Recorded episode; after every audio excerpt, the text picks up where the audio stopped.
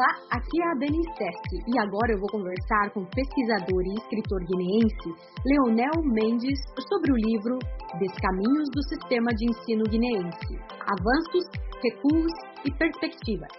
Leonel, seja bem-vindo. Olá, muito boa tarde, Dani. Obrigado pela oportunidade. Estou muito feliz de tê-lo aqui no, na Voz da América. E antes da gente falar um pouquinho do livro, Leonel, eu sei que você está aí no Brasil, né? Você está na cidade de São Francisco do Conde, na Bahia, fazendo o seu mestrado. Como é que está a situação aí com relação ao coronavírus? Olha, Dani, a gente está aqui nessa cidade, né? Cumprindo com o isolamento social como foi decretado pela autoridade competente, né? Já há quase um mês é, enfrentando essa essa dificuldade né que realmente acabou mudando o nosso ritmo. Estamos nessa luta e esperamos em breve a gente vai ultrapassar essa situação e vamos ser muito mais fortes tanto toda a comunidade guineense e comunidade também africana que está nessa cidade estamos unidos né cada um cumprindo o isolamento social na tua casa, fazendo aquilo que é que é decretado pela autoridade competente e sanitária do município, do estado e do país.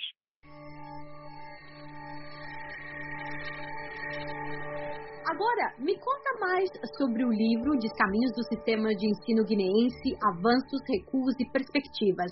É um livro que eu lancei no ano passado, dezembro de 2019. O livro foi escrito justamente para poder trazer uma visão muito mais crítica do nosso sistema de ensino guineense, através de uma abordagem, de uma perspectiva assim, mais analítico, histórico, crítico sabe? Começamos a fazer abordagem desde tudo de luta pela independência, como era a educação naquele contexto histórico, as, as escolas nas zonas libertadas, foi construída pela, pelo PGC, que, que era o único partido, né? No contexto da luta.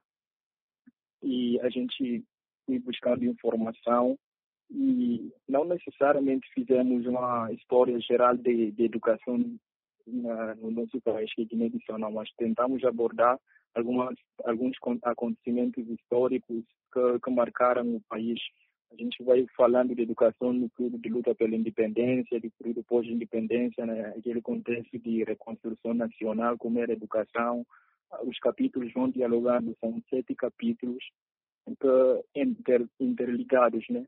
O objetivo do livro é tentar provocar debates e reflexões para que quem se interessar possa assim aprofundar a pesquisa e deixamos algumas lacunas abertas devido à dificuldade de obter informação, sabe? Aí no nosso mestrado a gente vai retomar algumas temáticas que foram não necessariamente aprofundadas e provavelmente também no doutorado a gente vai trabalhar nessa, nessas questões assim.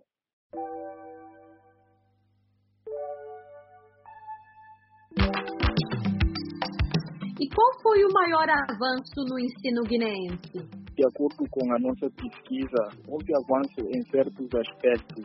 Por exemplo, quando você tem a isenção de, de taxa de matrícula no ensino básico, já é um avanço muito importante. Sabemos que Guiné é um país onde a maioria da família tem dificuldade do ponto de vista financeiro para poder assegurar eh, a escolarização de seus filhos.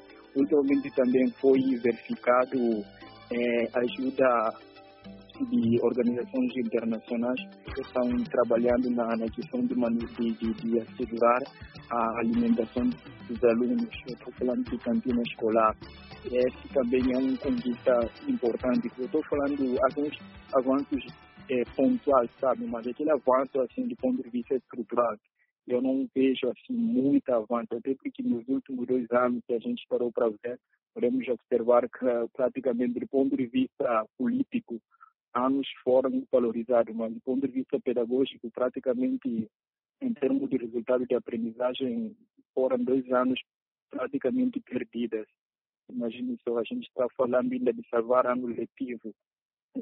São problemas assim estruturais que o nosso ensino, infelizmente, vem enfrentando desde, desde o período depois de independência até hoje. A gente não consegue, assim, ultrapassar essas questões estruturais, né?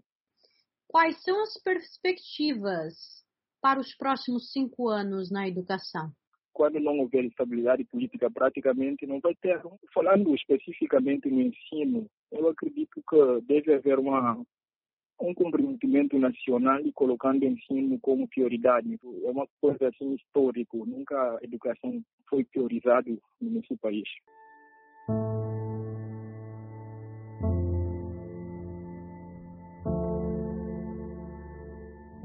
Eu queria que você me falasse do recuo. O que você percebeu? Qual é o recuo que você destaca aqui para gente hoje? O que teve maior impacto negativo no país?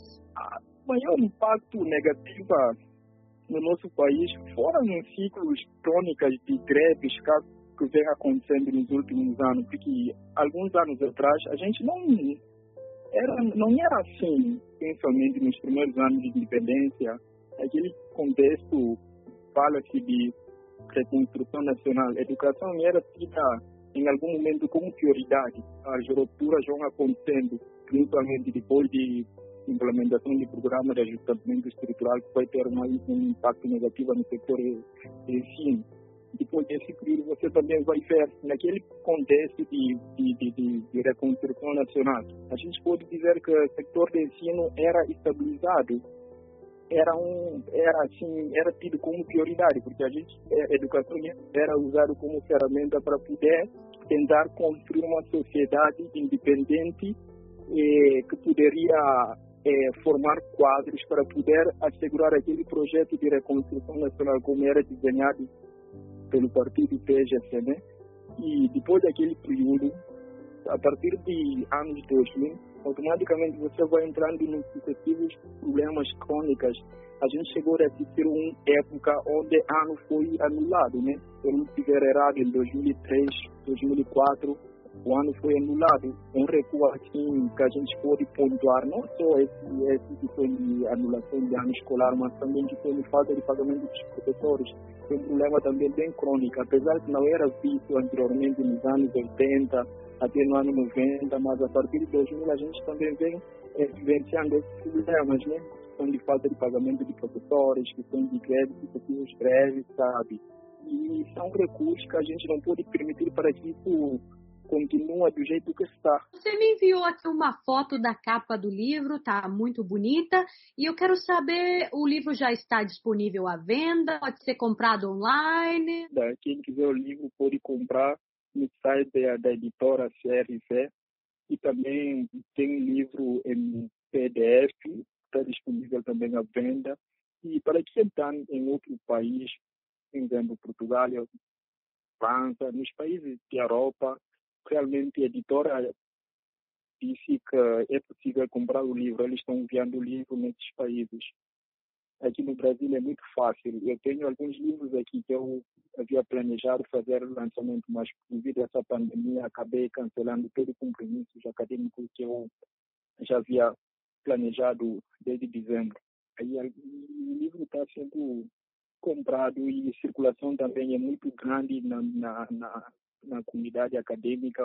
Muitas, muitas pessoas tiveram acesso ao livro.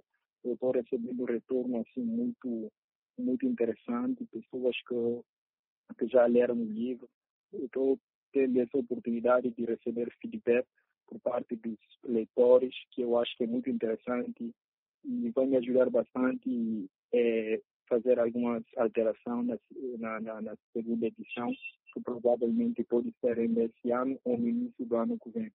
Por outro lado, também fiquei um pouco triste porque até no momento não consegui fazer é, lançamento do livro em Guiné, eu gostaria tanto que seja feito, mas infelizmente a gente não tem previsão, não sabemos, nós não sabemos ainda até quando que ou quando que isso vai ser concretizado.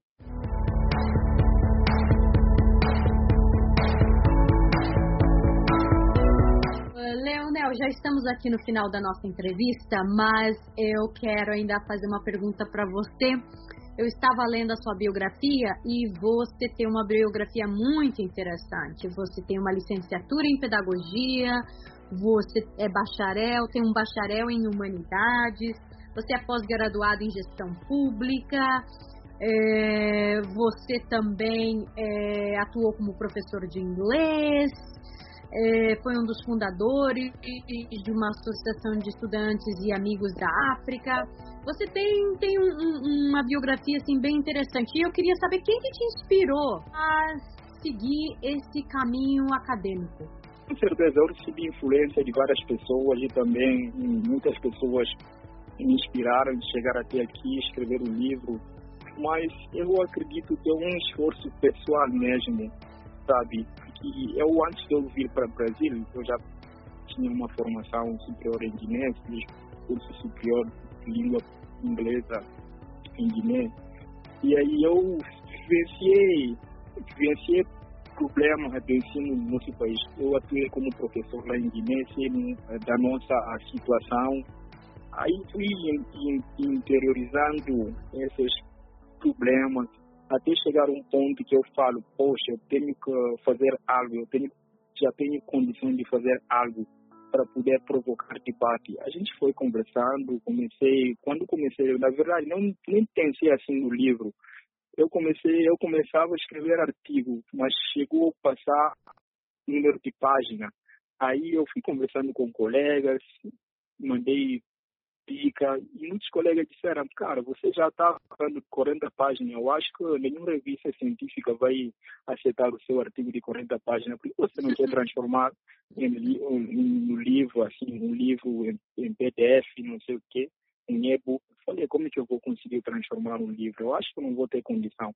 Aí eu fui conversando com alguns professores e algumas pessoas também que me ajudaram bastante, sabe? Aí passei dica e eles me aconselharam, né?